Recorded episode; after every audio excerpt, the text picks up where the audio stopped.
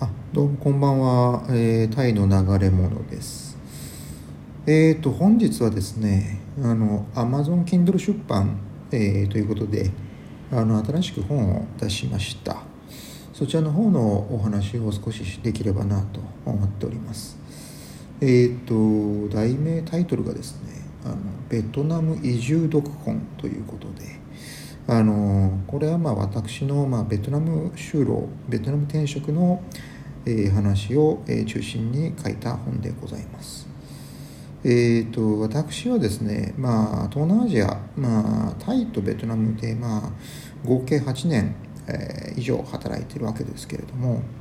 まあ、あのその要はあ就労というのはもうほとんどタイが中心となっておりました。しかしその、まあ、ベトナムもですねあの2017年でですね一度あの、まあ、ひょんなことからというかあの仕事をさせていただくですね機会があってでえっ、とまあ合計にしますと、まあ、あこれまで1年弱の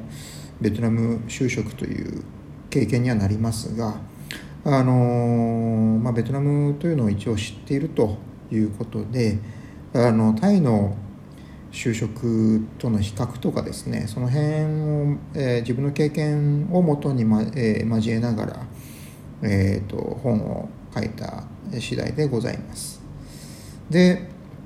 えー、と一番ですねあの、まあ、この本の内容の中で、まあ、一番、まあ、大変だったなと思うのは、まあ、実際に私が仕事をして、まあ、直近2022年、まあ、後半ですか。後半から今年の、まあ、初めにかけてですね。まあ現地のローカル企業で働いて、えーたりとかですね。まあ、あとその後転職もしようとするんですけど、まあ、日系企業で非常に、まあ、ブラック的な体質の会社と、えの日本人と、ま、やり取りしたりとかですね。まあ個人的に非常に苦労した経験でございました。で、えそのそういった中であのなんて言うんでしょうね。まあこの本を書くまでちょっと時間がかかってしまったなと。あの自分の心の中でまあ折り合いがついてで一応書く内容があの腹の中で発行するまで時間がかかってしまった。いう感じがしております。でそうですね。でなんだろう。まあ詳しくはまあ興味ある、持たれた方は実際に本を手に取っていただければと思うんですけれども。えっ、といろいろ大変でしたよ本当。ベトナムローカル企業ですね。あのなんでしょう。日本人が全く一人もいないような環境のところ。で、えー私も、まあ、英語は多少なりとも、まあ、仕事で使ったことがあったりってのあったんですね。まあ社内公用語は一応英語というされてはおりましたけれども、まあ、やっぱりベトナム企業なんでベトナム語は話せた方がいいんでしょうね。まあ、私もまあ独学でベトナム語をちょっとかじったりはしましたけどやっぱりそんなんじゃ間に合うもんじゃありませんから。で、えー社内にはベトナム人で、まあ、日本にあの技術研修生ですか、えー来たことがあ実習生で来たことがあるような人が、まあ、日本語がペラペラの人がいたりとかですね。そういうところで助けてもらったりとかはしましたけれどもまああのかなり大変な 経験ではございました。でえーっとそうですね。まあその会社をあのいろいろなちょっと長く続けるのは大変だなと思いましてあの会社を辞め辞めもしましたけど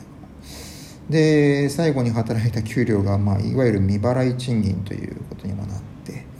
それのまあ回収をですねしないといけないと。ただ私はもうその時にはもうベトナムを離れていたりとかしてですね。であのなかなか会社に言わせるとあの取りに来いと。あのもう冗談じゃない。私はもうその時はタイにもいるんだから取りに行けるわけないじゃないかと思いつつですね。うんなんて言うんでしょうね。まああのそんなような感じで、えー、と辞めた会社といろいろ交渉をして、まあ、インターネット等を使ってですね。あのなんとかあの未払い賃金になった、え、お金をですね回収することはできましたまあこれは本当日本であればあの例えば労働基準監督署とかですねきちんと公的な機関があったりしますけれども、まあ、外国人としてベトナムに行って現地採用として働くというのは、まあ、これは本当にリスリスクのあることなんだなという感じがしました。でなおかつまあそれは、まあ、会社というのはいわゆるその日系のですねあのとら複合機のあの扱う代理店だったんですけれども。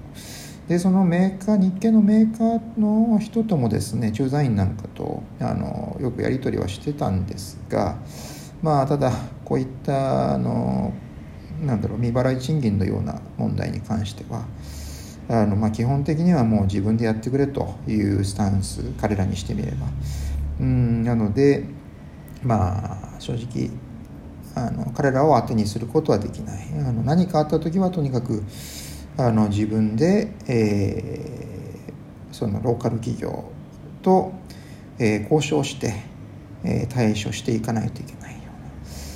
うな。まあ本当大変なあの出来事でした。でまあただただあのそうは言ってもですねあのまあ一応まあこの一応情報発信にあのバランスを取るという意味でもですねベトナムは決してあの悪いことばかりではないです。あの日本人がベトナムに行った時にやっぱり楽しいこともたくさんあるのであの、まあ、それはやっぱり一言で言うとあのタイなんかと比べてベトナムはまだまだ発展途上国であるということがあってあの日本人がそのまあ例えばもう会社で働いていたとしてもあのチャンスをつかみやすいという気がします。例えばそれはあの転職をした時にですねえっ、ー、とまあ高い最初から高い、まあ、給料であるとかあるいはあのマネージャーという肩書きがついてで転職ができるようなあそういったチャンスも、え、あったりします。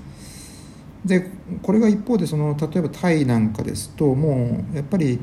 タイは、えー、まあ、かなり発展をしていていわゆるその中心国なんていうふうに言われますけれども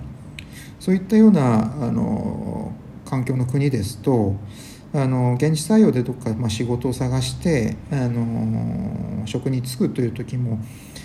まあ何でしょうね平たく言うとそんなに重要なポジションでえー、転職ができなかったりするわけですね。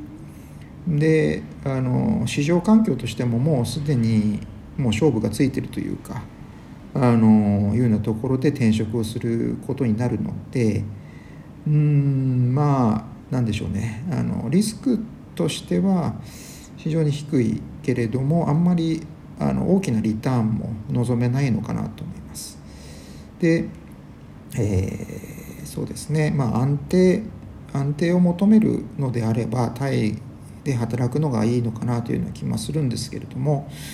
まああのハイリスクハイリターンということであのベトナムという国にあの経済その経済成長が今も続いてますね。そういった国の将来に自分の、まあ、キャリアをかけてみかけてみたいと。いう人であれば、まあ、ベトナム転職してみるのもいいかもしれません。そうですね、えー、本日はまあこんなような内容でして。でえー、っとアマゾンの方でベトナム移住読本ですね。あのという本ということで出しました。えー、っと Kindle Unlimited にですね入ってらっしゃる方であればあの、まあ、無料で